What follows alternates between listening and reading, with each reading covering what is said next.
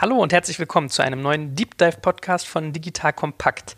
Heute bei einem super spannenden Unternehmen, zu dem ich auch schon ein bisschen was gemacht habe. Bei Movinga befinden wir uns heute und ich bedanke mich ganz herzlich bei Bastian Knutzen für die Gastfreundschaft. Hallo Bastian und danke, dass ich hier sein darf. Danke, Joel. Erklär uns doch mal, worum genau geht es eigentlich bei Movinga? Ja, ähm, bei uns, bei, bei Movinga geht es darum, dass wir mit Movinga eine vertikale, vertikal integrierte Plattform gebaut haben, mit, wir, mit der wir die Umzugsdienstleistung ins Internet bringen. Wir haben so ein bisschen gesehen, dass das Thema Umzug eigentlich so das Stressthema Nummer eins bei den Leuten ist. Und was wir machen, ist, dass wir auf der Kundenseite für die Kunden die Dienstleistung deutlich einfacher machen, viel bequemer, zuverlässiger und, und einfach, einfach schneller auf der anderen Seite, auf der Partnerseite, unseren zuverlässigen Partnerunternehmen helfen, eine bessere Auslastung zu, zu schaffen, weniger Leerfahrten zu haben und mit uns zusammen zu wachsen. Wenn ich das jetzt mit eigenen Worten nochmal zusammenfasse, dann haben wir auf der Kundenseite also die Vereinfachung, Transparenz und die Kalkulationssicherheit, nehme ich mal an. Und auf der Speditionsseite wiederum die Leerzeitenoptimierung und das Generieren von Aufträgen. Genau, richtig. Also auf der, auf der Partnerseite ist es halt so, dass wir den Partnern halt irgendwie auf der einen Seite Wachstum bringen, dadurch, dass wir aber halt die, die Leerfahrten von denen reduzieren und damit halt die, die Auslastung optimieren, bringen wir halt auch gleichzeitig Effizienz und mittelfristig also mehr Revenue und mehr Profit. Jetzt hast du gesagt, ihr seid vertikal integriert. Was genau heißt das? Das heißt, dass wir auf Kundenseite dem Kunden wirklich ein End-to-End-Umzugserlebnis bieten. Das heißt, der Kunde geht zu uns, vom ersten Kontakt bis zur Rechnung ist es nur, nur Movinga als einziger Touchpoint. Das heißt, wenn er irgendwelche Rückfragen hat, ist es Movinga. Der Umzugs-LKW, der ankommt, ist mit Movinga angemalt, ist gebrandet. Die Kartons sind gebrandet. Die Helfer, Helfer tragen unsere Movinga-T-Shirts. Das heißt, es ist wirklich eine, eine End-to-End-Experience und wir sind sozusagen für den Kunden der One-Stop-Shop für, für alles rund um seinen Umzug. Also ich sage mal von Auftragserteilung über Planung, Umsetzung, Nachbereitung bis hin zur Rechnungslegung, das seid alles ihr. Genau, das sind wir. Das heißt, wir garantieren dem Kunden zum Beispiel, wenn, wenn er jetzt den Preis X bezahlt, dass es auch dabei bleibt, dass da kein Mehraufwand geltend gemacht wird, dass er den Preis bezahlt und dafür eine zuverlässige Umzugsdienstleistung bekommt. Jetzt muss man verstehen, ihr managt diese gesamte Transaktion und die ist mit euch gebrandet, aber die Fahrzeuge und Speditionen, die das Ganze durchführen, die gehören nicht euch. Man kann das, was du jetzt gerade angesprochen hast, so ein bisschen mit Flixbus vergleichen. Mhm. Auch da ist es ja so, dass es lokale mittelständische Busunternehmen sind, die halt durch Flixbus auf ein ganz anderes Level gekommen sind, mit denen zusammen gewachsen sind und auch bei denen wurden dadurch halt signifikant Leerfahrten reduziert, weswegen halt auf der Kundenseite eine Ersparnis möglich ist und gleichzeitig der Partner profitabler wird. Also wenn wir das Flixbus-Beispiel jetzt nochmal aufgreifen, so wie die Busse, die dort fahren, nicht zu Flixbus gehören, gehören euch nicht die LKWs, aber ihr lastet die aus, nehmt die gesamte Umzugsplanung vor, brandet die gesamte Transaktion, aber sie gehören euch eben nicht. Das heißt, ihr seid eigentlich mehr so ein bisschen was wie ein Disponent. Wir sind mehr als ein Disponent. Also ich glaube, was halt spannend ist für den, für den Umzugspartner, die Kernkompetenz der meisten Umzugsunternehmen ist nun mal das Umziehen, das Kartons packen, das Ladung sichern, äh, die Möbelmontage und alles, was irgendwie da, damit zusammenhängt. Wo viele Umzugsunternehmen nicht die Kapazitäten für haben, beziehungsweise was auch einfach ökonomisch nicht Sinn macht, wenn sie da irgendwie sich Kapazitäten aneignen und, und Skills auch irgendwo aneignen, ist halt alles, was darum, was um den Umzug herum passiert. Also was, was Kundenakquisition angeht, was das Thema Routing angeht, was Kundenservice angeht und alles, was quasi rund um den Umzug stattfindet. Das heißt, die eigentliche Umzugsdurchführung, da sind, die, sind unsere Partner die Profis, die können das. Wo wir ihnen halt behilflich sein können, beziehungsweise wo wir gut zusammenarbeiten können, ist, dass wir halt die Preiserstellung ihnen abnehmen, die vorher wirklich ein relativ langwieriger, komplizierter Prozess war, dass irgendwie Leute bei dir in die Wohnung kamen, dann deine, deine Möbel sich angeschaut haben um, um abschätzen zu können, wie viel Volumen, wie viele Kubikmeter du tatsächlich umziehen möchtest. Das nehmen wir ihnen ab, bringen das ins Internet, vereinfachen das und lassen quasi die, die Umzugsunternehmen bei ihrer Kernkompetenz dem eigentlichen umziehen. Und das, das sehen wir als wirklich eine Win-Win-Situation für beide, weil die Umzugspartner sich auf das konzentrieren, was sie gut können. Und wir, ich meine, wir haben den Hintergrund Internet vorher gemacht, nehmen ihnen quasi alles rund um die Umzugsdienstleistung ab. Jetzt kommt ein kleiner Werbespot. Aufgepasst! Wusstest du, dass HR-Teams heutzutage mit mehr Aufgaben denn je konfrontiert sind? In der aktuellen Studie HR Trends, die Zukunft der Personalarbeit 2024 von Sage, wurden HR-Teams aus sieben verschiedenen Ländern und über 20 Branchen befragt, um top aktuelle Insights in der Entwicklung des Personalwesens zu geben. Sage entwickelt HR-Tools und Software für dein Unternehmen, um Lohnabrechnungen, Personalmanagement, Buchhaltung und mehr zu vereinfachen. So, und die Studie von Sage zeigt unter anderem, dass ganze 91% der HR-Teams angeben, dass ihre Arbeit Arbeitsbelastung im letzten Jahr zugenommen hat, aber gleichzeitig glauben 79 Prozent der Befragten, dass Automatisierung ihre Prozesse zukünftig verbessern und Zeit sparen kann. Ebenfalls spielt auch KI eine große Rolle. Derzeit nutzen etwa ein Drittel bereits Chatbots wie ChatGPT in ihren Prozessen und circa drei Viertel der PersonalleiterInnen sind sich bereits sicher, dass KI die Arbeitsweise im HR revolutionieren wird. Du merkst, die Studie ist vollgepackt mit Statistiken, überraschenden Erkenntnissen und Tipps für HR-Führungskräfte, die vorankommen wollen und zeigt eine Momentaufnahme der sich stetig wandelnden Rolle von HR heute. Am besten schaust du dir die Studie HR-Trends, die Zukunft der Personalarbeit 2024 selbst an. Unter digitalkompakt.de slash Sage, S-A-G-E, kannst du sie dir komplett kostenlos herunterladen. Und wie immer findest du alle Infos auch auf unserer Sponsorenseite unter digitalkompakt.de slash Sponsoren. Werbung Ende. Wenn wir diesen ganzen Ablauf jetzt nochmal so ein bisschen zusammenfassen. Also typischerweise ist es so, man findet irgendwie in seinem Briefkasten einen Zettel oder man wird angerufen oder man stellt im Netz irgendwie eine Anfrage und wird dann kontaktiert. Dann kommt ein sogenannter Akquisiteur und bemisst eigentlich durch Begehung der Wohnung, wie viel Volumen entsteht. Und diesen gesamten Prozess wollt ihr vereinfachen, indem ihr das mit einem Algorithmus tätigt, der Daten erfasst und datengetrieben das berechnet. Genau, richtig. Ich habe über das Thema schon so ein bisschen geschrieben und habe dann irgendwie wütende Kommentare bekommen, das sei der größte Bullshit, das sei überhaupt nicht möglich, weil Haushalte seien viel zu variant, es sei gar nicht möglich. Genau, also es gibt, klar gibt es eine gewisse Varianz und auch wir haben irgendwie gerade am Anfang natürlich gewisse Outliers. Das heißt, wir gehen, sind am Anfang, wenn wir zum Beispiel einen neuen Markt starten, gehen wir immer einen gewissen, in ein, in ein abschätzbares Risiko rein. Und wir holen uns halt gewisse Datenpunkte vom Kunden. Bei einer kleineren Wohnung reichen, reichen uns wirklich ein paar wenige Datenfelder, die Anzahl der Zimmer, die Anzahl der Personen, wie viele Quadratmeter es sind, welche Etage und ob es einen Aufzug gibt. Und basierend darauf können wir dann relativ genau abschätzen, was es für ein Aufwand ist. Also wenn man sich einen Umzug anguckt, ist es immer das, die, die Distanz, die den Preis ausmacht und das Volumen. Distanz ist relativ straightforward, klar. Das Volumen, ist, es weiß halt kein Kunde, wie viele Kubikmeter es sind und das kann man halt extrem gut annähern über, über solche Datenfelder. Die werden dann hinten raus in unserem Algorithmus noch erweitert um viele andere Punkte. Wir schauen uns zum Beispiel da wirklich, wirklich Hyperlocal Real Estate Daten an und sagen dann, ich meine, es ist ja irgendwo, macht ja Sinn, dass irgendwie eine Wohnung in Mitte oder in Prenzlauer Berg andere Charakteristiken hat als, als in den Outskirts von Berlin. Aber es geht doch nicht nur um sowas. Was ist denn, wenn jemand zum Beispiel sagt, ich habe besonders zerbrechliche Sachen, die gesondert geschützt werden müssen, oder er hat ein Klavier, was sehr, sehr schwer ist, oder ein Teil soll eingelagert werden, oder jemand trennt sich von als Paar und sagt, das eine muss zum einen, das andere zum anderen. Wie löst ihr denn sowas? Klar, das sind dann irgendwie spezielle Dienstleistungen. Das, was ich jetzt gerade beschrieben habe, das geht halt für den, für den Standardumzug. Für solche Sachen, ist, wir hatten auch wirklich andere verrückte Sachen. Also wir haben schon internationale Umzüge gemacht und haben schon Traktoren in den Iran transportiert. Also da, da gibt es Sachen, die, die man jetzt nicht einfach über so ein paar Standardfelder regeln kann, aber auch da können wir die dann, können wir die dann halt manuell noch, noch hinzufügen zum Algorithmus und auch da haben wir dann einen akkuraten Preis. Und was wir jetzt einfach mal gemacht haben, um einfach mal zu sehen, wie akkurat das am Ende des Tages dann wirklich ist, wir haben halt einfach mal rund 20 Umzugsunternehmen eingeladen, nach Steglitz in ein Haus und haben die einfach mal schätzen lassen, wie viel Volumen das denn, das denn da ist. Weil so funktioniert ja die Branche herkömmlicherweise, dass die Akquisiteure haben, die zu den Häusern rausfahren und das abschätzen. Und überraschenderweise, wir hatten dann am Ende auch wirklich, ich glaube es waren 23 Unternehmen, hatten dann am Ende 23 verschiedene Schätzungen. Die, die Einschätzung vom Volumen war deswegen am Ende des Tages normal verteilt. Und unser Algorithmus ist mittlerweile deutlich akkurater. Und spannend ist natürlich, mit jedem, mit jedem Umzug, den wir durchführen, haben wir einen zusätzlichen Datenpunkt und können das Ganze nochmal refinen und es wird nochmal akkurater. Ist denn das mehrstufig, wenn ihr einen Umzug plant? Also, dass man zum Beispiel sagt, der Anfang ist diese 0815-Abfrage und dann kommen so diese Detailfragen hinterher?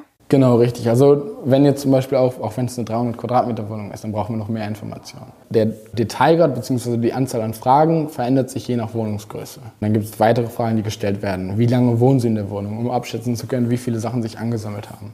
Also wird Movinga für mich immer ineffizienter oder aufwendiger, je größer meine Wohnung ist und je länger ich da wohne? Ja, kannst du so sagen, aber es ist immer noch deutlich einfacher, als irgendwie jemanden zu dir einzuladen, der halt durch die komplette Wohnung geht oder eine Umzugsgutliste auszufüllen, wo du wirklich auf den Detailgrad von, von der Anzahl deiner Handtuchhalter beantworten musst, welche Möbel du transportieren möchtest. Wobei ich bei euch in AGBs gelesen habe, ihr sucht auch, also ihr sagt auch, die Kunden müssen Umzugslisten bereitstellen, wenn ihr das wollt. Genau, wenn wir das wollen. Aber die Idee ist halt, das so bequem zu machen wie irgendwie möglich, bei einem, bei einem durch Daten und Technologie ermöglichen hohen Accuracy-Level. Wie hoch ist denn sozusagen der Unterschied, wenn ihr einen Umzugspreis äh, sozusagen kalkuliert und wenn jetzt jemand eine Spedition dahin gehen würde? Welche, welche Differenz zwischen dem? Zwischen Schätzwert durch den Raum laufen und du guckst mit deinem Algorithmus? Hm, das hängt natürlich vom Umzug ab. Also es gibt Riesenunterschiede. Hängt davon ab, wie lang der Umzug ist, wie groß die Wohnung ist, welche Etage das ist, ob es einen geeigneten Aufzug gibt und verschiedenste andere, andere Themen. Vater, Mutter, Kind. Drei, drei Personen, drei mhm. Zimmerwohnungen, bauen sich ein Haus, ziehen dahin um. So, mhm. wenn, wie, wie teuer würdest du schätzen, jetzt mal so, wie, wie teuer ist typischerweise so ein Umzug? Sagst du jetzt innerstädtisch oder mhm. drei, drei Personen? Drei Sag mal Berlin Zentrum nach Berlin Rand. Okay. Drei Personen. Drei Personen würde ich schätzen 600, 700 Euro innerhalb von Berlin. Okay. Was würde mir jetzt ein, ein Spediteur dafür berechnen? Es kommt, es kommt auch da natürlich auf den Spediteuren und es gibt, glaube ich, im Umzugsgewerbe einen riesen Price Spread. Was wir da gesehen haben, ist, dass der, durch, der durchschnittliche Unterschied zwischen dem günstigsten und dem teuersten Angebot, was du bekommst, ungefähr 4,5x ist. Das heißt, du kannst für deinen Umzug entweder 1000 Euro zahlen oder 4.500 Euro mhm. für den gleichen Service. Also es zeigt, es ist eine extrem hohe Intransparenz da. Was wir halt machen, wir garantieren dem Kunden und liefern es dann auch am Ende eine zuverlässige, gute Umzugsexperience und haben dabei affordable Rates. Und warum sind die Rates affordable? Dadurch, dass wir halt da Ineffizienzen rausnehmen. Zum Beispiel? Wir sind ja jetzt gerade durch den Prozess der, der Angebotserstellung durchgegangen, was bei uns deutlich einfacher ist und auch deutlich kosteneffizienter. Bei längeren Routen ist es so, wenn du zum Beispiel umziehst von Berlin nach München, ähm, sorgen wir halt dafür, dass am nächsten Tag ein Umzug stattfindet von München nach Berlin. Und das können wir halt machen. Dadurch, dass wir halt jetzt schon einige tausend Umzüge machen, sind wir halt in der Lage dazu, die Ressourcen zu bündeln und äh, das können halt viel, oftmals lokale, lokale Umzugsunternehmen in der Form nicht. Wie viele Umzüge setzt ihr, sagen wir mal, in Deutschland beschränkt im Monat eigentlich um? Ich habe ja gerade gesagt, mehrere tausend. Äh, können 5000 sein, können 2000 sein? Richtig, also konkreter kann ich da, kann ich da leider nicht sein. Hm. Umsatz? Ähnlich. Also, Tausender, Tausender Bereich Umsatz. Können, ja, kannst du ein bisschen nachvollziehen können, dass ich da keine konkreten Zahlen. Wie viel Gebühr erhebt ihr eigentlich? Bei uns ist es nicht so, dass es eine feste Gebühr ist sondern das, was wir an einem Umzug verdienen oder auch nicht verdienen, hängt da auch wieder ab, welche Distanz es ist. Was ja, was ja Sinn macht, ist, glaube ich, je länger die Distanz ist, desto höher ist unser Effizienzgewinn. Und desto mehr Umzüge wir durchführen, desto mehr Netzwerkeffekte haben wir und desto auf, mehr, auf, auf desto mehr Routen können wir die Leerfahrten rausnehmen und die, die Kapazitäten optimieren. Das heißt, es variiert mit der Anzahl an Aufträgen in einer bestimmten Region und den, den, wie diese einzelnen Aufträge strukturiert sind. Was es für Distanzen sind, was für Wohnungsgrößen sind und so weiter. Vielleicht kannst du mal erklären, warum ihr mit höheren Distanzen mehr Einsparungen habt, weil man denkt ja, wenn ich jetzt von Berlin nach Hamburg fahre, dass man da eigentlich nur Autobahn fährt und das dadurch simpler ist. Ich habe ja jetzt gerade diesen Aspekt der Leerfahrten angesprochen und wenn halt du von München nach, ich weiß nicht, Frankfurt ziehst, ist ja der, der Effekt, die Kosten, die auf der Leerfahrt nicht, nicht die, die da anfallen, der, nicht realisierte Gewinn deutlich geringer, als wenn es von München nach Hamburg ist. Habe ich nicht verstanden. Wenn du von München nach Hamburg ziehst, mhm. fährst du, ich weiß nicht, zehn Stunden und am nächsten Tag fahren die, fährt, das Umzugsunternehmen wieder zehn Stunden leer zurück. Und ihr habt sozusagen für die in Hamburg dann schon den nächsten Job? genau, und wenn wir halt okay. in Ham Hamburg dann den nächsten Job haben und die dann wieder nicht leer zurückfahren, sondern halt auf beiden Strecken halt irgendwie einen Umzug durchführen können, sparst du als Kunde deutlich mehr, je länger die Strecke ist. Jetzt hast du gesagt, deine Gebühren variieren je nach Distanz und anderen Faktoren. Was ist denn das Minimum, mit dem ich rechnen muss als Spedition, wenn man sich bei euch registriert? Auch da, es gibt keine, keine feste Gebührenstruktur und das hängt davon ab, was, wie, wie der Umzug einfach aussieht. Es gibt da keine Minimumgebühren. Äh, es hängt auch davon ab, wir differenzieren da bei unseren Umzugspartnern je nach der Qualität und je nach dem Kundenfeedback, was wir reinbekommen. Und da gibt es jetzt keinen festen, keine feste Commission, die wir chargen. Ich möchte Ihnen jetzt nichts Böses, aber da sind doch manchmal vielleicht ein, relativ einfache Menschen, die da sagen, okay, schön, ich kriege da Aufträge vermittelt. Die wollen auch am Anfang von dir wissen, was sie rechnen müssen, was sie von ihrer Marge nicht abgeben müssen. Wir wollten es halt von Anfang an für die, für die Umzugspartner so simpel und einfach machen, äh, wie, wie irgendwie möglich. Das heißt, wir, wir gehen da nicht irgendwie über bestimmte Gebührentabellen oder ähnliches, sondern wir sagen einfach, okay, hier ist ein Umzug, ähm, der hat einen bestimmten Preis und äh, wir würden uns freuen, dass du den, dass du den abwickelst. Also im Prinzip ein bisschen auktionshaft oder was? Nee, nicht auktionshaft, das haben wir gesehen, das gibt es in dem Markt. So Reverse Auction Modelle gibt es da verschiedene. Ähm, Anyvan in UK, MyHammer in Deutschland, in den USA gibt es da U-Ship. Und das ist das, was Umzugsunternehmen nicht wollen, weil da ist halt ein Riesenaufwand, bis sie dann irgendwie einen Auftrag gewinnen. Sie müssen irgendwie einige, einige Dutzend Angebote teilweise rausschicken, um einen einzelnen Auftrag zu gewinnen. Und das ist ja wieder nicht, nicht die Kernkompetenz von einem Umzugsunternehmen, Angebote rauszuschicken. Sondern okay. was wir halt machen, ist, wir differenzieren, da haben dann eine Liste von Preferred Partnern in verschiedenen Regionen und schauen uns dann halt einfach an, was die covern, welche Fleet die haben, welche Services die anbieten und die kriegen dann darauf basierend die Umzüge angeboten, beziehungsweise kriegen die dann, kriegen die dann zu einem bestimmten Preis vorgegeben und die können dann take it or leave it die, die, die Aufträge durchführen. Aber wie entscheidet ihr denn, wer die kriegt? Ist es so First Come, First Serve? Also wer zuerst da ist, kriegt auch als erstes den Auftrag? Genau, wir differenzieren dann nach verschiedenen Qualitätsleveln und dann ist es First Come, First Serve. So, jetzt will ich aber trotzdem von dir mal eine Zahl hören. Sagen wir mal, die, eine dreiköpfige Familie zieht von Mitte, Kern sozusagen Berlin in den Rand. Drei Zimmer, baut sich ein Häuschen. Mhm. 600 Euro kostet ein Umzug. Wie viel Geld kriegt ihr davon? Auch da hängt es wieder davon ab, was wir, was wir gerade für Kapazitäten haben, wie wir ausgelastet sind, wie unsere Partner ausgelastet sind, ob wir dadurch irgendwie eine, eine Downtime reduzieren können. Also es ist also du nimmst mehr, wenn du ihm Gefallen tust, dass du ihm sozusagen Leerförder sparst. Oder wenn, sag mal, es wird wahrscheinlich auch, gibt es Saisonalität im Umzugsmarkt? Es gibt, es, es gibt Saisonalitäten. Also im Sommer werden deutlich mehr Umzüge durchgeführt. Gleichzeitig, was wir so ein bisschen beobachtet haben, ist, dass im Sommer auch eine kürzere Lead-Time ist. Also zwischen der Buchung des Umzugs und der Durchführung des Umzugs mhm. ist im Sommer die Vorlaufzeit geringer als im Winter. Ich will jetzt mal von dir trotzdem eine Zahl haben. Was verdient Movinga an einem dreiköpfigen, also sozusagen Nebensaison, drei Personen ziehen von Kern nach Rand? Grob, eine Dimension. Ja, es kann ich dir jetzt keine, keine konkrete Zahl sagen. Es Kannst du die oder willst du nicht? Will ich nicht. Na gut. Was ich mich so ein bisschen frage ist, wenn ihr die ganze Abwicklung vornehmt, von A bis Z, mhm. heißt das, ihr besitzt den Kunden, auch die ganze Kundenerfahrung, aber ihr tragt auch die gesamte Verantwortung. Das heißt, das erschwert ja so ein Geschäftsmodell durchaus auch. Lohnt sich es, dieses Risiko wirklich in Kauf zu nehmen, anstatt die Kunden weiterzureichen und zu sagen, nach mir die Sintflut? Ich glaube, das lohnt sich auf jeden Fall. Unser Ziel ist es halt, mit Movinga eine, eine starke Marke aufzubauen.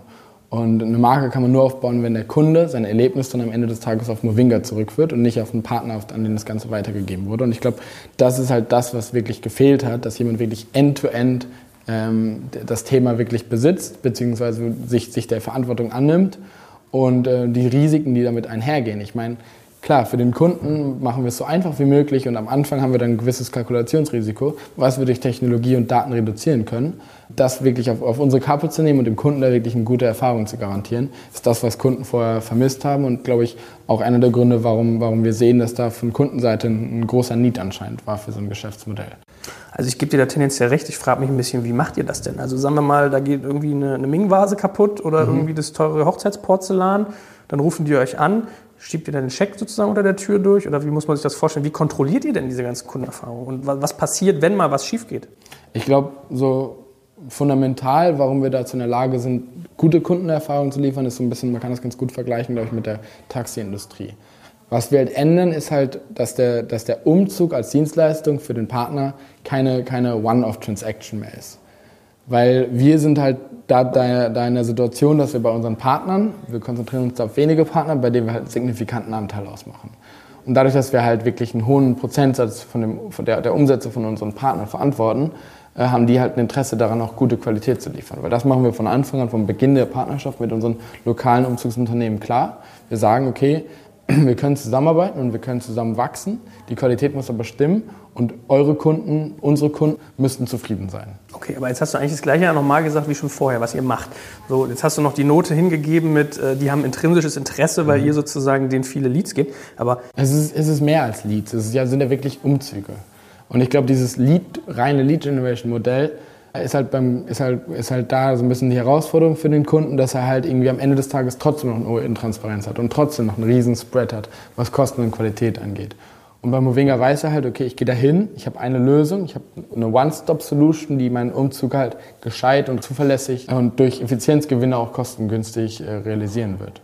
Wie ist das eigentlich? Wie viele eurer Kunden empfehlen euch eigentlich weiter?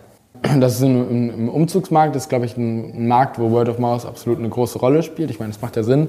Als erstes fragst du irgendwie deine Freunde, fragst du einen Bekanntenkreis und auch bei uns ist es jetzt schon eine, eine deutlich zweistelliger, ein deutlich, deutlich zweistelliger, zweistelliger Betrag von Referrals ohne dass wir da unsere Kunden incentivieren, also ohne dass wir irgendwie groß Gutscheine rausgeben, gibt es halt, ist halt der, der äh, Anteil von Kunden deutlich steigend und jetzt schon im zweistelligen Bereich. Mit zweistelligen mache ich meine Prozent, also genau, 20 Prozent, 40 Prozent. Genau, richtig. Worauf ich hinaus möchte, weswegen ich auch nach, ähm, nach Referrals frage, ist, hm. Als One-Stop-Shop, wie ihr euch selber nennt, also als jemand, der die ganze Transaktion kontrolliert, würde ich tippen, müsst ihr auf die erste Transaktion profitabel sein, weil ich denke, es gibt nicht so viele Leute, die zweimal einen Umzug bei euch buchen binnen mhm. sechs Monaten. Also zumindest. Absolut. Also ich glaube, die Frequency bei den Kunden ist deutlich geringer als bei anderen Geschäftsmodellen. Was bei uns, glaube ich, spannend ist, ist halt, dass der, der durchschnittliche Warenkorb deutlich höher ist und wir durch Effizienzgewinn halt super starke Netzwerkeffekte haben und deswegen auch relativ schnell sehr attraktive Unit Economics, sodass wir dann halt relativ schnell auch profitabel im Operativen agieren können. Gleichzeitig ist aber so, wie du gerade schon, schon angesprochen hast, Referrals sind ein Riesenthema und wir sind jetzt gerade dabei, hier eine Marke aufzubauen in einem Space, wo es keine wirkliche Marke gibt. Und mittelfristig wird es dann auch so sein, dass halt wirklich der, die Customer Lifetime dann theoretisch, weil halt ein sehr, sehr hoher Anteil Referrals wirklich da ist, mehr als eins ist, sondern nicht nur eins, sondern halt wirklich 1,5, 1,6, wie auch immer sich das entwickeln wird. Die, die Transaktionen, die sich mhm. bei euch bewegen von den Kunden, sind sehr hoch. Also mhm. ihr habt einen gewissen Anteil, also lohnt sich das für euch aber die kommen auch nicht so oft wieder, also weil man nicht so oft umzieht. Deswegen ist wichtig, dass die das ihren Freunden empfehlen. Genau, richtig. So, kann man es zusammenfassen. Ich glaube, das ist, das ist es. Unser Fokus ist deswegen klar, wirklich irgendwie Kunden, äh, zufriedene Kunden zu haben, die uns weiterempfehlen, eine Marke aufzubauen, ähm, dass halt wirklich irgendwann so ist. So ein bisschen so, wie es jetzt irgendwie bei, bei anderen großen Marken ist, wenn man irgendwie vielleicht an, an Schuhe denkt, denkt man an Zalando, dass man halt in einiger Zeit sagt, okay, Umzüge, Movinga. Wie ist denn das eigentlich, äh, Stichwort Bewertung? Weil du hast ja auch gesagt, Transparenz ist eins eurer Themen. Mhm. Ähm, ich habe mal im Netz geguckt, also ich habe gar nicht so viel großartig Bewertungen gesehen. Die, die ich zu euch gesehen habe, die waren relativ durchwachsen. Also es gab Plattformen, da waren es so wie 5 von 5 Sternen. Es gab welche, da waren es 3 von 3 und dann haben wie immer Leute immer geheult, dass ihr, Porzellan kaputt ist und keine Ahnung. Mhm. Wie steht ihr denn da? Also ich glaube, wir haben da einen ganz klaren Fokus drauf und verbessern da unsere, unsere Dienstleistungen von Tag zu Tag, um noch mehr, noch mehr wirklich zufriedene Kunden zu haben und haben da auch intern wirklich einen starken Fokus drauf, indem wir halt wirklich ganz klar messen, wie zufrieden sind die Kunden vor dem Umzug, während des Umzugs und nach dem Umzug. Haben da sehr viel gemacht und sind da jetzt, glaube ich, in der Lage, wirklich konstant ein super Umzugs Umzugserlebnis zu ermöglichen. Jetzt kommt ein kleiner Werbespot. Aufgepasst! Heute möchte ich dir unseren Partner Pendo vorstellen. Pendo ist eine All-in-One-Lösung für Produktanalyse, Produktentdeckung, In-App-Anleitungen und Session-Replays, damit du die Benutzererfahrung sowohl deiner KundInnen als auch der Mitarbeitenden deutlich verbessern kannst. Auf KundInnenseite kannst du also den Wert deines Produktes und die Nutzungsdauer maximieren. Dadurch werden deine NutzerInnen motiviert, mehr Produkte zu erwerben. Und für deine Mitarbeitenden wiederum wird die Produktivität gesteigert, indem die Nutzererfahrung von internen oder externen digitalen Tools erleichtert wird, um diese dann auch effektiver zu nutzen. Wenn du also die User Experience in deinem Business steigern möchtest, solltest du unbedingt mal bei Pendo vorbeischauen. Unter digitalkompakt.de/slash Pendo habe ich dir eine Weiterleitung eingerichtet, schreibt sich P-E-N-D-O und dort kannst du das Ganze sogar einfach mal gratis testen. Und alle Infos findest du wie immer auch auf unserer Sponsorenseite unter digitalkompakt.de/slash Sponsoren. Werbung Ende. Höre ich da ein bisschen raus, dass es am Anfang durchaus auch mal geknarzt hat im Gewinde? Äh, ich glaube, was heißt geknarzt im Gewinde? Also ich glaube, klar hat man irgendwie am Anfang irgendwie noch, noch Sachen, wo man irgendwie noch nicht alles wusste über die Umzugsdienstleistung, noch gelernt hat und dann sehr kulant dem Kunden natürlich gegenüber war. Ich glaube, das ist bei, bei vielen Businesses so, aber was ich halt sagen will, ist, dass wir, glaube ich, da einen sehr starken Fokus drauf haben und wirklich in der Lage sind, ein, ein konstant gutes, gutes Umzugserlebnis den, dem Kunden zu ermöglichen. Was, was man bei euch liest, ist, dass ihr den Leuten so ein bisschen versprecht oder zumindest in Aussicht stellt, ihr könntet die Kosten für einen Umzug um bis zu 70 Prozent senken. Mhm. Also in Interviews auf eurer Webseite kommt das immer wieder vor. Mhm. Wenn man sich mit Leuten aus der Branche unterhält, sagen die, 40 Prozent zu versprechen wäre schon inseriös. Sowas ist gar nicht möglich, wenn man eine vernünftige Lizenz hat, die du brauchst, mhm. um so eine Flotte zu haben. Wenn man wirklich die Vehikel hat, LKWs, nicht nur solche Großraumwagen, wenn man Versicherung zahlt und wenn man Mindestlohn zahlt. Mhm. Also wo, wo, kommen solche 70 Prozent her oder ist das nicht eher so ein bisschen so ein patentes Marketingversprechen und die Praxis sieht anders aus? Nee, also es ist ja bis zu 70 Prozent, also es ist nicht bei jedem Umzug möglich, aber gerade bei längeren Routen ist es halt möglich. Wenn du jetzt noch, wir haben jetzt gerade schon kurz über irgendwie München, Hamburg gesprochen, wenn man jetzt bei dem Umzug bleibt, ist es halt so, äh, wenn man sich das anguckt, man kann ja auch den Service an sich noch entbündeln, dass man halt sagt, okay, in München habe ich jetzt einen lokalen Partner, die Movinga-Leute kommen hin, packen, en, en, en, packen die Kartons, demontieren die Möbel, laden den LKW und dann fährt ein einzelner Umzugshelfer hoch nach Hamburg, entlädt den, den, Umzugswagen, montiert die Möbel, packt die Kartons aus und so weiter. Und in Hamburg selbst kommen dann noch Leute dazu, lokale Partner. Am nächsten Tag findet dann halt die Rückfahrt statt. Und wenn man dann sich die, die einzelnen Cost-Savings, wenn man die dann addiert, dann kommt man auf diese 70 Prozent. Wenn man sich halt überlegt, okay, normalerweise wird irgendwie der Umzug München-Hamburg 1000 Euro kosten und er wird am nächsten Tag zurückfahren die Kosten würden trotzdem anfallen für drei Leute, die irgendwie diese 1000 Kilometer irgendwie zurücklegen und man halt auf beiden, auf beiden Strecken signifikant Kosten rausnimmt, dann kommt, kommt man an diese, an diese 70 Prozent. Also im Prinzip schafft ihr Einsparungen durch Vernetzung. Genau, so kann man es sagen. Ich hatte ja gerade schon kurz gesagt, Netzwerkeffekte und das, das zeichnet, glaube ich, das Geschäftsmodell aus. Mit einer ansteigenden Anzahl von Umzügen haben wir immer mehr Netzwerkeffekte und können, können dadurch für den Kunden immer bessere Rates ermöglichen. Wie viele Speditionen sind denn eigentlich bei euch angebunden? Das ist eine Zahl, die ich auch leider nicht, nicht kommunizieren kann. Okay, soll ich es mal ein bisschen pikanter formulieren? Was ich mich frage ist, also ich habe hab mich mal bei Verbänden richtig erkundigt mhm. und habe gelernt, dass es ungefähr 1400 Vollbetriebe gibt mhm. für Speditionen. So, mit mhm. den Verbänden, die ich teilweise geredet habe, waren 900 von diesen 1400 sozusagen Mitglieder. Und da hieß es dann, kein einziger oder sehr, sehr, sehr, sehr, sehr wenige mhm. würden mit euch arbeiten weil ich glaube, es ist auch immer so ein bisschen, machen wir uns nichts vor, so Branchen äh, stehen jetzt auch nicht so auf, auf Onlineisierung, auf Digitalisierung. Mhm wo ich mich frage, wenn es 1400 in Deutschland gibt, so, und die haben 900.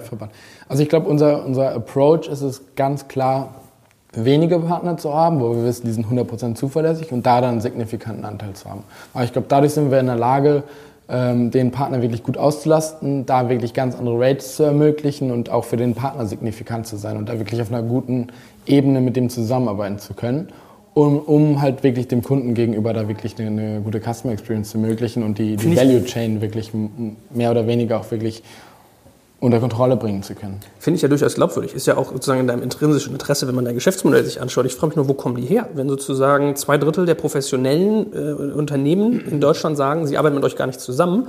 So, und ich habe mal nachgeschaut, ich habe mir sagen lassen, äh, dieser ganze Graumarkt, ja, mit irgendwie, wir zahlen keinen Mindestlohn, wir haben nicht versichert unseren Spaß, der ist irgendwie deutlich größer, zehnmal so groß, 14.000. Also, wenn von irgendwie zwei Dritteln der Profis nicht mit mhm. euch arbeiten, wäre doch die naheliegende Vermutung, dass ihr eher so ein bisschen in diesem Graumarktbereich seid. Nee, also ich meine, wenn wir Umzugsunternehmen Unternehmen onboarden, schauen wir uns natürlich alle Legal Requirements an. Dass da die entsprechenden notwendigen Lizenzen da sind. Es gibt da die EU-Güterkraftverkehrslizenz, dass die Versicherungen da sind, dass Gewerbeanmeldungen vorhanden ist. Und all diese Themen schauen wir uns natürlich an beim Onboarding der Partner. Und ähm, ja, also ich meine, wie gerade gesagt, wir, wir mhm. setzen auf wenige zuverlässige, signifikante Partner, was glaube ich absolut Sinn macht. Und ähm, schauen natürlich, dass alle Requirements erfüllt sind. Habt ihr eigentlich auch eigene Fahrzeuge? Das hat man am Anfang immer gelesen, dass ihr sowas habt. Also ich weiß, ihr habt eure Lizenz auf eine eigene Flotte zurückgezogen. Also könnt ihr eigentlich gar keine haben. Ihr dürftet zumindest keine bewegen. Wir haben einen ganz klaren Fokus darauf, mit Partnern, mit lokalen Subunternehmen zusammenzuarbeiten, die auszulasten zu einem sehr signifikanten Anteil, ähm, um dadurch wirklich das Ganze sehr schnell irgendwie A skalieren zu können und B dabei eine gute Kundenerfahrung zu ermöglichen und garantieren zu können finde ich faktisch plausibel, aber heißt ja im Umkehrschluss, zumal ihr am Anfang gesagt habt, ihr habt eine eigene Flotte plus irgendwie Leerzeiten füllen, dass das nicht so funktioniert hat. Genau, also ich glaube, ähm, ich meine, wir, wir sind jetzt, wir sind ja noch ein relativ junges Unternehmen und haben in der Zeit relativ viel lernen können, glaube ich, über den Markt, über, die, über das Kundenverhalten, den Kundenwunsch. Wir sind ja auch gestartet mit einer reinen Vermittlung von studentischen Umzugshelfern, wo wir uns ein bisschen gedacht haben, okay, ähm, Studenten sind irgendwie zuverlässig, sind pünktlich, sind trustworthy und viele Kunden aber auf der anderen Seite gesagt haben, okay, der Akademiker, der soll jetzt meine Sachen schleppen, der hat keine Erfahrung, der kann nicht richtig anpacken. Wo wir dann auch wirklich nach drei, vier Wochen gesagt haben, okay, wir machen einen Cut und haben, machen, haben wirklich nach drei, vier Wochen das erste Mal unser Geschäftsmodell umgestellt. Und ich glaube, dass man da relativ schnell relativ viel lernt, gehört so ein bisschen dazu und ist auch extrem wichtig. Du bist 22? 23. 23, okay. Ich glaube, es gibt sehr viele Menschen, die eine Spedition führen, die das vielleicht in zweiter, dritter Generation von Papa oder Opa mhm. übernommen haben, ihr Leben lang hart arbeiten, mhm. äh, wirklich gucken müssen, wie sie auf ihre Kohlen kommen.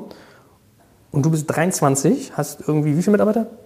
370 gerade. 370 und ihr seid irgendwie nach meinen Recherchen mit 90 Millionen Euro bewertet.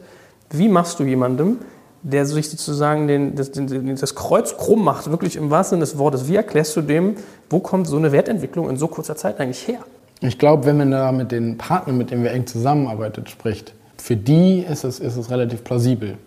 Äh, die sehen halt wirklich so ein bisschen, okay, also es sind wirklich, wir sind wirklich Anrufe, die hier reinkommen, wo dann Leute anrufen und sagen, okay, geht das jetzt so weiter? Ich habe jetzt irgendwie meine, meine, äh, meine Fleet Size verdreifacht, seitdem wir zusammenarbeiten. Ich möchte, dass es so weitergeht, könnt ihr mir noch mehr Aufträge geben. Ich wachse total schnell, ihr lastet mich viel, viel besser aus. Ich hatte vorher irgendwie einen äh, Downtime von irgendwie 40 Prozent und die reduziert ihr, macht mich profitabler und größer, der kann das gut nachvollziehen, weil, weil er halt sieht irgendwie, dass wir Ineffizienzen aus dem Markt nehmen. Und ich glaube, das ist das Spannende an einem Geschäftsmodell, dass es halt nicht ein reiner Marktplatz ist, sondern dadurch, dass wir halt wirklich Leerfahrten reduzieren, dadurch, dass wir Ineffizienzen aus dem Markt nehmen, wir wirklich Wert, Wert schaffen.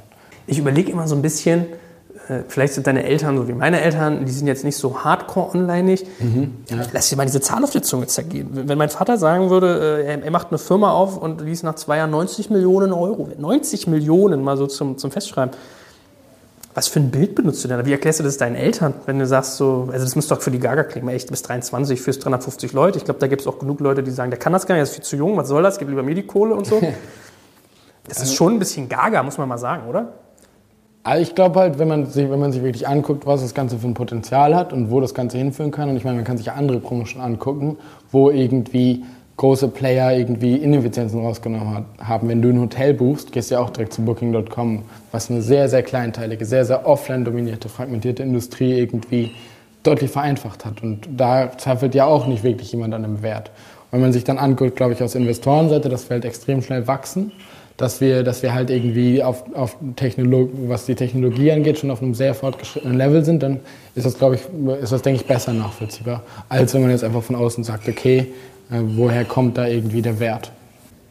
Also nach meinen Recherchen wärst du jetzt, wenn ich mir dein Anteilspaket angucke und diese Bewertung, alleine du als 23-jähriger junger Mensch, irgendwie 19 Millionen Euro schwer. Ja, das ist jetzt natürlich ein Papierwert. Machen wir uns nichts vor, das kriegst du so vielleicht wahrscheinlich nicht erlöst. Dann hast du da noch äh, sozusagen Liquidationspräferenzen von Investoren drin, aber was macht das mit so einem jungen Menschen, wenn er auf einmal potenziell so wohlhabend ist oder zumindest auch so eine Verantwortung trägt? Also mir, und das, das gleiche gilt da, gilt da für Chris als mein Mitgründer, für uns ist es halt einfach extrem spannend, weil wir halt sehen, dass wir wirklich was bewegen können, dass wir was wirklich Großes schaffen können und irgendwie einen Markt nachhaltig irgendwie besser machen können, indem wir halt wirklich Leerzeiten rausnehmen, indem wir Ineffizienzen eliminieren und indem wir halt wirklich dem Kunden für den. Ja, aber das ist dein Mantra, das ist dein Berufsmantra. Ja. Jetzt mal mit dir persönlich. 19 Millionen Euro. Mal ganz ehrlich, du bist frisch von der Uni. Es gibt Leute, die arbeiten, könnten drei Leben lang arbeiten, verdienen nicht so viel Geld. Das muss doch was mit dir machen. Also ich glaube, ich habe gar nicht so, fairerweise gar nicht so viel Zeit, da irgendwie groß irgendwie drüber nachzudenken, weil es gibt hier immer relativ viel zu tun und äh, da, da stütze ich mich darauf, hier irgendwie noch das Ganze viel, viel größer zu machen ich meine, man, darf auch, also äh, du weißt, Journalisten packen jemanden wie dich immer kritisch an, gerade mhm. wenn auch viel Geld hinterliegt, aber man darf ja auch durchaus mit, mit, mit Anerkennung und Respekt mal sagen, du bist noch ein sehr, sehr junger Mensch, der ein großes Unternehmen leitet, viel Geld aufgenommen hat. Wie hast du das eigentlich gelernt? Also wie, es sagt einem ja keiner an der Uni, wie man es schafft, irgendwie äh, von einem großen englischen Investor 25 Millionen Euro aufs Konto überwiesen zu bekommen. Ja, ich glaube, da kann man nicht wirklich durch eine Schule gehen. Ich glaube, wir hatten halt einfach haben halt einfach gesehen, dass es irgendwie ein, ein, Problem gibt, dass es irgendwie einen Markt gibt, wo irgendwie was verbessert werden kann, wo irgendwie Potenzial da ist. Und dann waren wir halt wahrscheinlich irgendwie so ein bisschen zu, zur richtigen Zeit, am richtigen Ort, waren, waren da, glaube ich, ziemlich schnell in allem, was wir gemacht haben, haben hart gearbeitet, haben ein extrem gutes Team, glaube ich, in kurzer Zeit zusammengestellt. Und ich glaube, all das sind halt Punkte, die dann irgendwie äh, potenzielle Investoren überzeugt haben. Index Ventures ist ja durchaus einer der bekanntesten, darf man sagen, in der, in der Internetbranche und Digitalbranche. Habt ihr wirklich ein echtes Dickschiff an Land gezogen? 25 ähm, Millionen Euro haben die alleine investiert. Wie habt ihr das zum Beispiel gemacht? Wie seid ihr an die rangekommen? Wie war da so der Prozess? Wie ist das mit denen zu arbeiten? Ich glaube, von der, von der Zusammenarbeit sind wir da extrem happy. Also von, von Index bekommen wir da sehr viel Unterstützung, gerade was irgendwie gute, gute Leute angeht, gerade was irgendwie so eine langfristiger View of the Company angeht, wohin wir gehen sollten, wie wir unser Wachstum managen, was Internationalisierung angeht, weil die Leute bei Index halt sehr, sehr viele Companies einfach schon gesehen haben und sehen, wie man irgendwie Länder, wie man wirklich Unternehmen groß machen kann und welche Strukturen und welche Prozesse da irgendwie wichtig sind. Prozess mit Index, also wir, wir standen schon relativ lange in Kontakt, schon, schon vor der, vor der ersten Finanzierungsrunde und haben, haben da uns immer wieder ausgetauscht und haben die auch wirklich als den Partner gesehen, mit dem wir irgendwie auch Lust haben, wirklich langfristig zusammenzuarbeiten. Weil wir wissen, ich meine, es wird jetzt einige Jahre sein, die wir mit denen verbringen müssen, wohl oder übel. Und äh, da muss man sich, glaube ich, wirklich Gedanken machen, ob man auch wirklich mit den Leuten zusammenarbeiten möchte. Und da hatten wir ein super Gefühl bei, bei den Leuten von Index. Du und dein Mitgründer, ihr habt ja beide an der WHU studiert äh, und die Samwa sind investiert. Ist das so ein bisschen Automatismus, wenn WHU ein Internetunternehmen macht, dass Samwa Geld gibt? Ähm, das weiß ich nicht. Also es gibt, glaube ich, auch viele, die es ohne Samba machen und es gibt auch viele nicht WHUler, wo, wo Rocket oder GFC oder die Samba-Brüder investiert haben. Bei uns war es halt so, vom Setup ist es, finden wir es super, weil es halt viele funktionale Themen gibt, in denen Rocket einfach extrem gut ist. Und wir viele Sachen von denen einfach lernen können und, und äh, da auch wirklich super guter Input kommt. Also was weiß ich, wenn wir jetzt irgendwie in den verschiedenen Ländern, in denen wir aktiv sind, internationale Gesellschaften aufgesetzt haben, ist das ein Prozess. Wenn wir jetzt alleine gegangen wären, hätte der ein bisschen gedauert. So haben wir halt irgendwie bei Rocket Bescheid gesagt und ja, solche Sachen haben die halt schon irgendwie ein paar hundert Mal gemacht. Habt ihr eigentlich nicht Angst, dass ein Rocket Internet hingeht, ein Movinga-Modell nimmt und irgendwie in, weiß ich, die sind ja international unterwegs, Südafrika, Vietnam klont oder in, sozusagen nachbaut im Mittleren Osten, Asien allgemein? Machst du da keine Sorgen? Nee, also ich glaube, bisher haben wir jetzt Rocket bei der Zusammenarbeit so kennengelernt, dass die da wirklich unterstützend sind. Und ich meine, da sind ja auch unsere Interessen aligned. Wenn die halt irgendwie einen signifikanten Anteil am Unternehmen haben, haben die ein Interesse daran, dass das Unternehmen groß wird. Aber wenn sie das Ding selber bauen, irgendwie in Asien, dann haben sie noch signifikanteren Anteil. Gut, also fairerweise, Vietnam ist jetzt auch nicht unser Zielmarkt Nummer eins. Äh, und ich glaube nicht, dass das äh, jetzt gerade für uns in, irgendwie ein Thema wäre.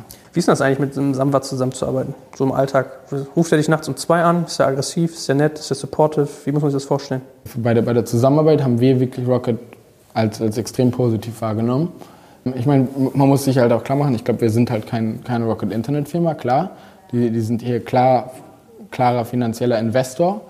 Ähm, aber für uns war es wirklich extrem hilfreich. Also es sind hier einige Leute in verschiedenen Themen, die hier irgendwie aufgebaut werden, die irgendwie Rocket-Expertise reinbringen, was Marketing angeht, was Produkt angeht. Aber Samba konkret, geht um Samba. Rocket mal als Institution außen vor. Mhm. Wie, wie, fühlt sich das an? Wie ist der Typ drauf?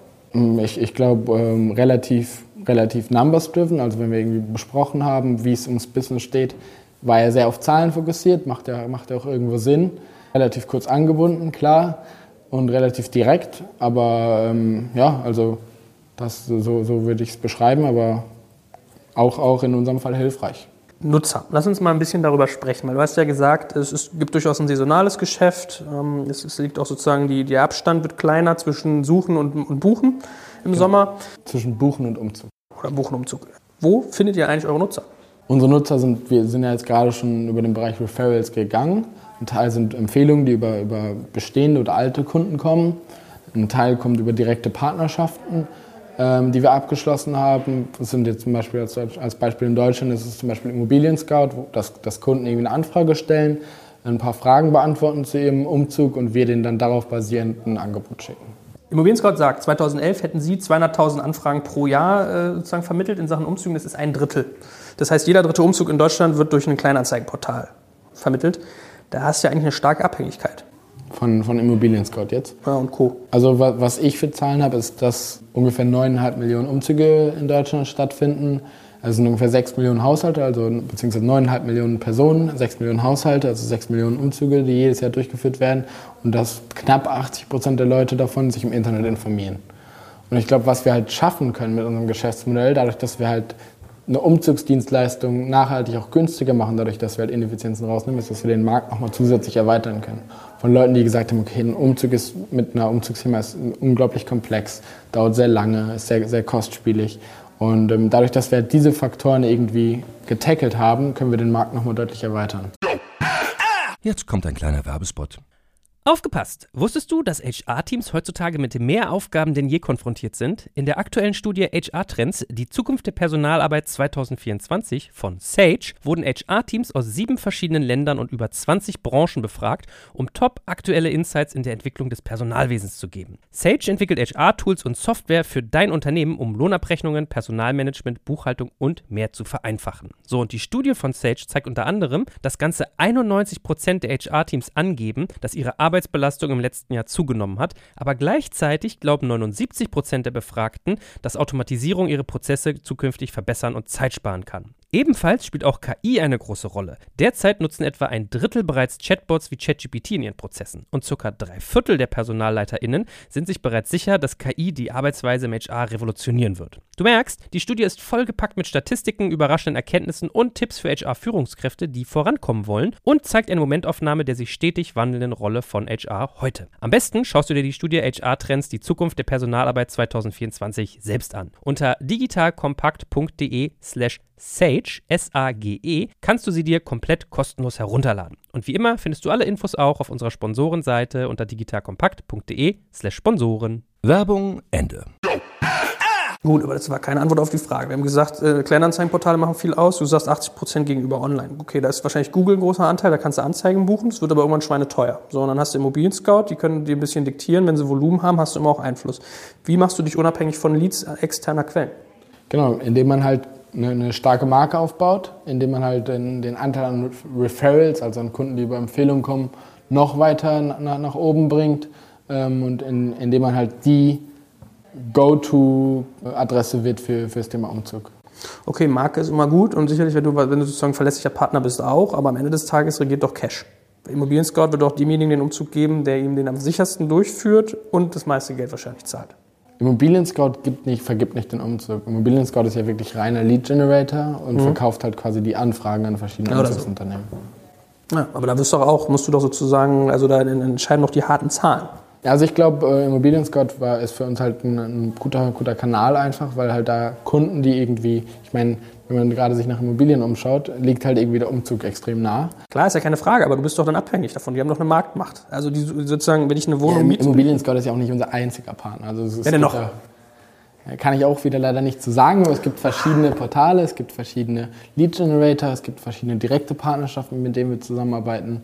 Komm, machen wir eine Torte auf. Wie viel Prozent kommt über Google, wie viel über Kleinanzeigenportale, wie viel über Drittanbieter? Auch da kann ich leider keine genauen Zahlen kommunizieren, aber es ist, ist nicht so, dass alles über Immobilien Scout kommt und auch nicht wirklich ansatzweise alles. Ich meine, vielleicht denke ich ja auch falsch. Ich hatte durchaus auch Kommentare unter meinen Artikeln, die gesagt haben, in der Branche lacht man sich kringlich, wenn man liest, die meisten Umzüge würden über Immobilien Scout vermittelt, dass die gar nicht so einen krassen Einfluss haben. Haben die vielleicht recht? Habe ich falsch recherchiert?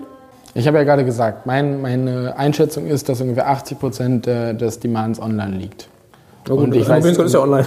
Ja, Gut, aber die 200.000 Anfragen sind ja jetzt deutlich weniger als die 6 Millionen Euro, 6 Millionen Umzüge. Das wären ja dann 2 Millionen, die darüber abgewickelt werden würden. Also ich glaube, ich glaube, extrem viel ist online von der, von der Nachfrage und extrem viel können wir dadurch abschöpfen, dass wir halt einfach eine starke Marke bauen und Kunden zufrieden machen. In wie vielen Märkten seid ihr eigentlich aktiv? Wir sind im Moment aktiv in der, in der Dachregion, also Deutschland, Österreich, Schweiz, in UK, in Irland, Frankreich und Italien. Okay, das waren ja sieben, ne? Sieben Märkte, genau. Sieben. Wie unterscheiden sich solche Umzugsmärkte? Äh, gibt es einige Unterschiede. Also ich glaube, wenn man sich jetzt zum Beispiel Großbritannien anguckt, ist für uns ein extrem spannender Markt, wo der Anteil an, Internet, äh, an internationalen Umzügen sehr hoch ist.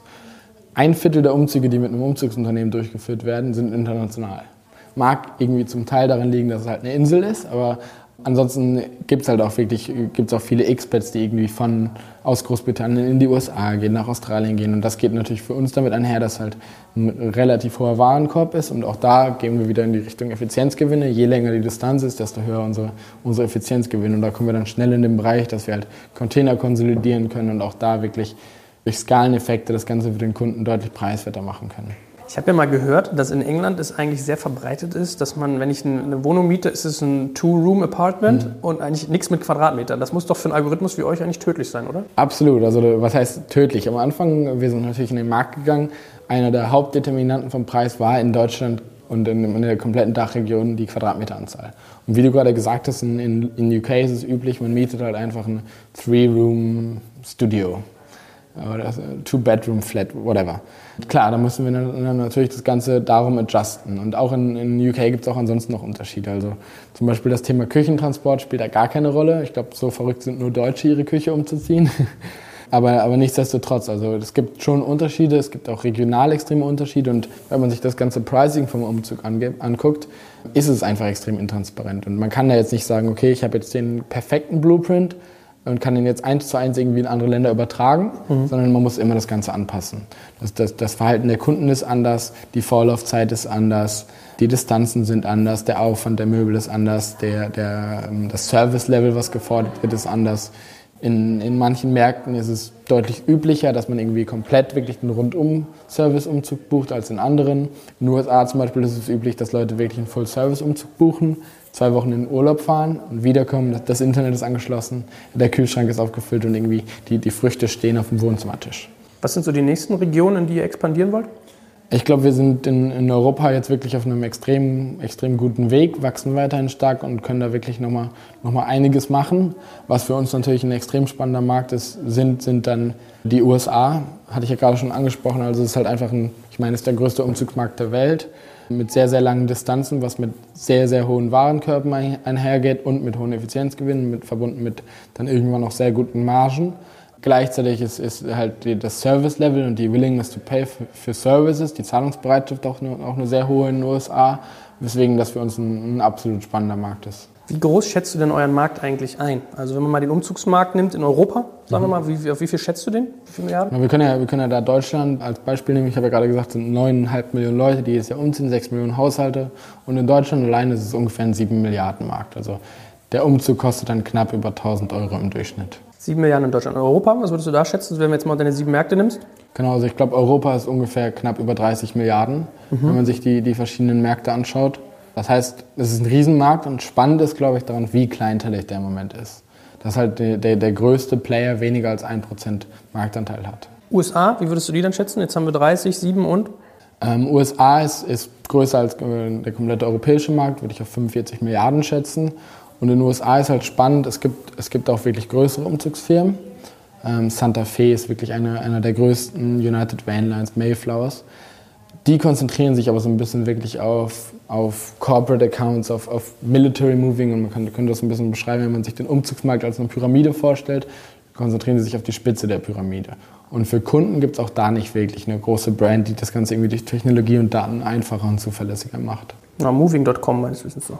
Moving.com ist keine Umzugsfirma und auch keine mhm. vertikal integrierte Plattform, sondern ein reiner Lead Generator. Was ich komisch finde, diese ganzen Marktzahlen, ich finde, die sind relativ intransparent. Also der eine sagt irgendwie, sind so und so viele Millionen, der andere sagt so und so viele Milliarden, der eine sagt, eine Spedition kostet X, der andere Y. Also wo kriegst du da der Zahlen eigentlich her? Bei mir war dann, lag der nicht bei 7 Milliarden irgendwie. Okay, also meine Zahlen basieren jetzt, es gibt eine Studie, die wird von, wird von der Telekom durchgeführt und von MyHammer. Gut, lass uns über ein schönes Thema reden, Wettbewerb. Wie, wie beurteilst du den? Also ihr seid ja, ich glaube, ihr habt den, den, diesen, diesen Ansatz schon entwickelt, aber ihr seid ja nicht alleine mit. Mhm. Genau, also ich glaube, in, in den Märkten, wo wir sind, ähm, was halt extrem spannend ist, es gibt, du hast jetzt gerade Moving.com angesprochen, es gibt, glaube ich, viele Plattformen, die irgendwie die, die Buchung einfacher machen, die ein Marktplatz sind, die irgendwie Reverse Auction Plattformen äh, sind. Wir haben jetzt gerade kurz Anyvan und MyHammer angerissen, aber es gibt halt niemanden, der signifik auf signifikantem Level wirklich das Thema End-to-End -End ownt und da wirklich durch Technologie Effizienzen wirklich realisiert. Ich meine, es gibt aber schon, da gibt es ja in Deutschland, da, da geht dir wahrscheinlich, springt dir das Taschenmesser in der, in der Hosentasche auf. Äh, Movago, ja, also da liest man ja sogar, dass sich der Business Angel, der das finanziert hat, vorher mit euch unterhalten hat, viel gesehen hat und dann es lieber selber gegründet hat. So zumindest liest man. Ob es stimmt, sei mal dahingestellt. Wie, also stimmt das? Also hatte ich ja gerade schon gesagt, wir, wir müssen, glaube ich, einfach, und das haben wir bisher gut gemacht, da müssen wir jetzt halt einfach kein, kein, Stück vom, kein Stück vom Gaspedal gehen. Also einfach, wenn man, ich glaube, wenn man immer wirklich sehr, sehr schnell unterwegs ist, ähm, das Business größer macht, die Prozesse besser macht, die Kunden zufriedener macht, dann braucht man sich, glaube ich, da wirklich nicht nach, nicht nach links und rechts umschauen. Braucht man, glaube ich, nie in keinem Business. Also soll man immer auf sich selber gucken. Aber trotzdem, ist da was dran, dass der sozusagen sich euer Geschäft angeguckt hat, in dem Fall der Philipp Magin, und dann was Eigenes gemacht hat und man jetzt irgendwie sich nicht so gut leiden kann? Also ich meine, in, in einem Wettbewerbsumfeld klar ist da jetzt nicht unglaublich viel Kontakt, aber ich glaube, wie, wie gerade schon angesprochen, wir bauen halt hier einfach eine, eine Company, konzentrieren uns drauf und haben damit auch ehrlich gesagt schon echt genug zu tun. Trotzdem, wie verortet ihr denn Movago? Ja, also ich, ich hatte jetzt gerade schon mal gesagt, ich glaube, wir, wir sind da auf einem sehr guten Weg, weiter extrem schnell zu wachsen. Das ist keine Antwort, wie du Movago verortest. Das ist, wie du dich verortest. Aber wenn du, wenn du jetzt euch siehst, wo siehst du die? Ich sehe uns halt als denjenigen, der als First Mover da, da ein gutes Produkt gebaut hat, eine gute Technologie gebaut hat und da einen Fokus hat und den nicht verlieren wird, sondern weiter Gas geben wird. Ich habe gesehen, ihr seid Schlingel, ihr habt euch sogar von Movago die .org-Domains gesichert. Ne? Warum macht man sowas? Auch da äh, kann, ich, kann ich keinen Kommentar zu abgeben. Wir konzentrieren uns darauf, hier ein, hier ein, gutes Business zu bauen. Also ich, ja, habe ich Dazu ja auch Movago.org-Domains. ähm, ist das eigentlich so ein klassischer Winner-Takes-it-all-Markt, in dem ihr seid? Also ist es so, wenn einer den dominiert, dass er ihm gehört? Ich glaube halt, ähm, wir haben jetzt gerade das Thema Netzwerkeffekte angerissen und die sind schon sehr stark, glaube ich. Also mit, mit jedem weiteren Umzug, den wir durchführen, haben wir halt A, bessere Daten und können den, den Buchungsprozess bequemer machen für den Kunden, weil wir weniger Datenpunkte abfragen müssen, weil wir die extrapolieren können über unseren Pricing-Algorithmus. B, können wir halt die Raten für die Kunden mit jedem weiteren Umzug nochmal deutlich günstiger machen. Okay, also kurze Antwort ja. Ah, ich glaube, ähm, vieles, vieles deutet darauf hin.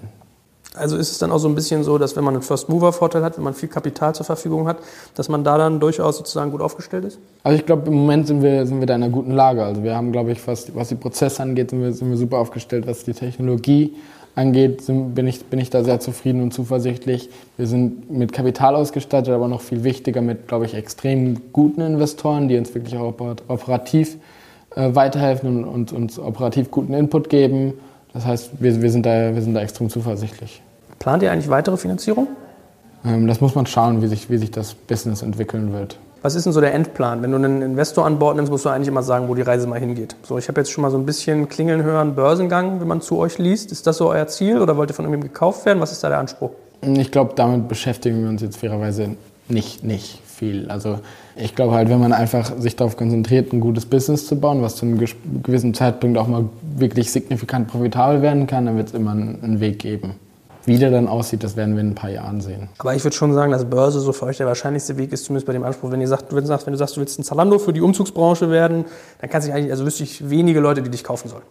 Ja, durchaus möglich. Also es kann sein, dass es irgendwann, irgendwann so kommen wird. Wir wollen aber jetzt erstmal die nächsten Jahre hier operativ irgendwie wie Gas geben und dann nicht unsere Energie auf irgendwelche Exit-Kanäle äh, verschwenden. Lass uns mal umdrehen. Überlegt ihr, Leute zu kaufen? Du meinst, jetzt die, die Umzugsfirmen? Ja, zum Beispiel ein Wettbewerber oder so. Macht es Sinn irgendwie, also ist ja auch ein bisschen die Grundfrage, glaubst du daran, dass man sich einen Markt kaufen kann oder muss man ihn sich selber aufbauen? Ja, ich glaube, wenn wir jetzt einfach jetzt weiter auf, auf dem Gaspedal sind, dann werden wir im Zweifelsfall schneller wachsen als andere. Und deswegen macht es Sinn, einfach die eigenen Operations auf ein super Level zu bringen, selbst weiter schnell zu wachsen, um, um damit halt weitere Marktanteile zu gewinnen. Also du würdest dich eher sozusagen, äh, würdest eher selbst einen neuen Markt aufbauen, als dir einen Player in einem neuen Markt zu kaufen? Ja, das muss man sich natürlich dann immer genau angucken. Aber im Zweifelsfall glaube ich, dass wir ein Team haben, dass wir die Technologie haben, dass wir schneller wachsen als viele andere.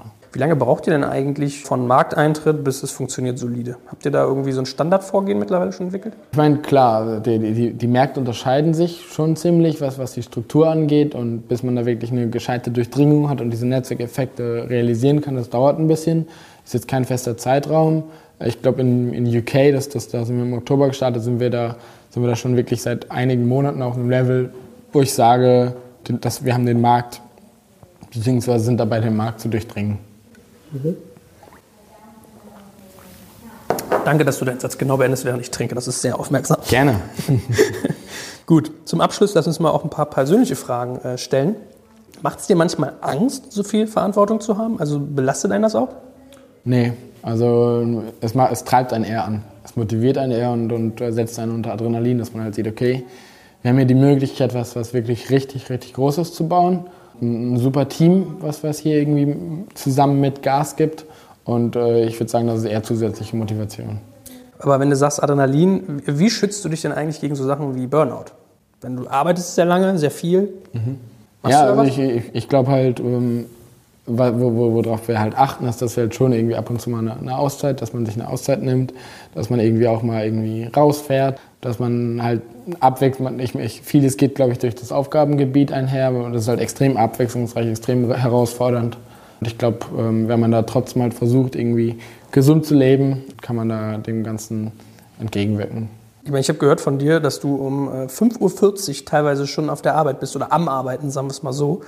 Was hast du so für einen Arbeitsstil? Ist das so ein bisschen dieses typische Management-Style, wie du sozusagen agierst? Ich glaube, ich habe da jetzt keinen festen Stil, sondern es hängt davon ab, was, was gerade zu tun ist. Und ja, ich meine, es kann natürlich auch länger werden, aber es ist jetzt nicht irgendwie äh, Ansatz, da zu versuchen, so viel zu arbeiten wie möglich, ähm, sondern halt einfach die, die Sachen, die irgendwie anstehen, äh, irgendwie so gut wie möglich irgendwie zu lösen und, und die Company weiter nach vorne zu bringen.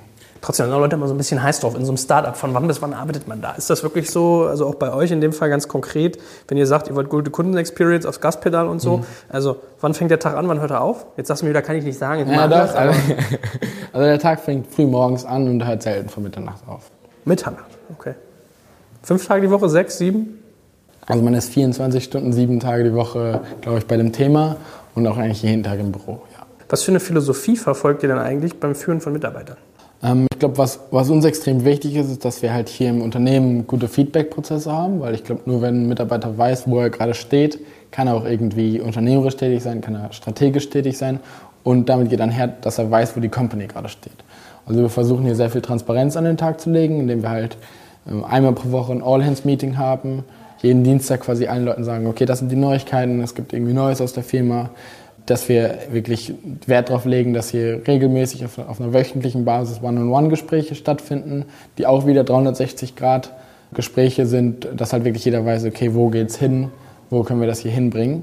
Was damit einhergeht, was wir am Anfang des Jahres jetzt eingeführt haben, sind in der gesamten Company OKRs. Das ist ein Management-System, was von Google entwickelt wurde. OKRs steht für Objectives und Key Results, was, womit wir jetzt super Erfahrungen gemacht haben. Wir haben halt quasi uns zusammengesetzt und das ist auch da wieder ein, ein zweiseitiger Feedback-Prozess. Also es geht nicht nur top-down, sondern auch bottom-up. Äh, dass wir halt gesagt haben, okay, wir haben jetzt irgendwie drei Hauptziele, drei Objectives in der gesamten Firma. Vielleicht ein Beispiel jetzt in Richtung Wachstum, in Richtung Profitabilität und in Richtung Kundenzufriedenheit. Und dann kaskadiert man halt da dann die ganzen Ziele runter. Und spannend ist dann halt, dann halt wirklich jeder irgendwie seine persönlichen Ziele, die er zu jeder Zeit einsehen kann, gleichzeitig aber auch die von allen anderen. Und das hat bei uns ein bisschen dafür geführt, dass, dazu geführt, dass halt die Leute nicht in, nicht, nicht in ihren Silos arbeiten, sondern halt das, das große Picture sehen.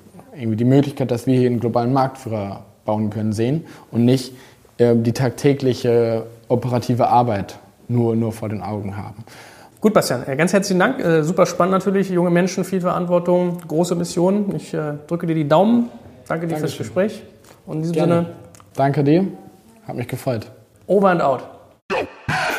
Jetzt kommt ein kleiner Werbespot. Aufgepasst. Du kennst es doch sicherlich auch. Der Frühling ist im vollen Gange, es müsste mal wieder geputzt werden oder auch ausgemistet. Also wir haben das Thema auf jeden Fall gerade, denn nach unserem großen Live-Treffen von unserem Business Club Makers and Shakers misten wir gerade unseren ganzen Keller aus und dabei gibt es auch Dinge, da habe ich gar keine Lust, die aufwendig ins Internet zu stellen, sondern suche Hilfe. Und zwar haben wir da einen spannenden Partner, den kennst du bestimmt auch schon, denn mit Rebuy kannst du deine gebrauchten Artikel, wie zum Beispiel Bücher, Musik, Filme oder Technik wie Smartphones, HiFi und vieles mehr verkaufen. Komplett stressfrei, ohne lästige günstiges Erstellen von Anzeigen und vor allem ohne stressige Kommunikation mit KäuferInnen. In nur 30 Sekunden findest du heraus, wie viel Geld du für deine Artikel bekommst und wenn dein Artikel im Lager von Rebuy angekommen ist, bekommst du das Geld ganz automatisch schon sechs Tage später ausgezahlt. Also, mach's wie wir, spar dir doch einfach das Text- und Abfotografieren deiner Schätze und besuche direkt Rebuy. Unter digitalkompakt.de slash Rebuy habe ich dir eine Weiterleitung eingerichtet und alle Infos findest du wie immer auch auf unserer Sponsorenseite unter digitalkompakt.de slash Sponsoren. Werbung Ende.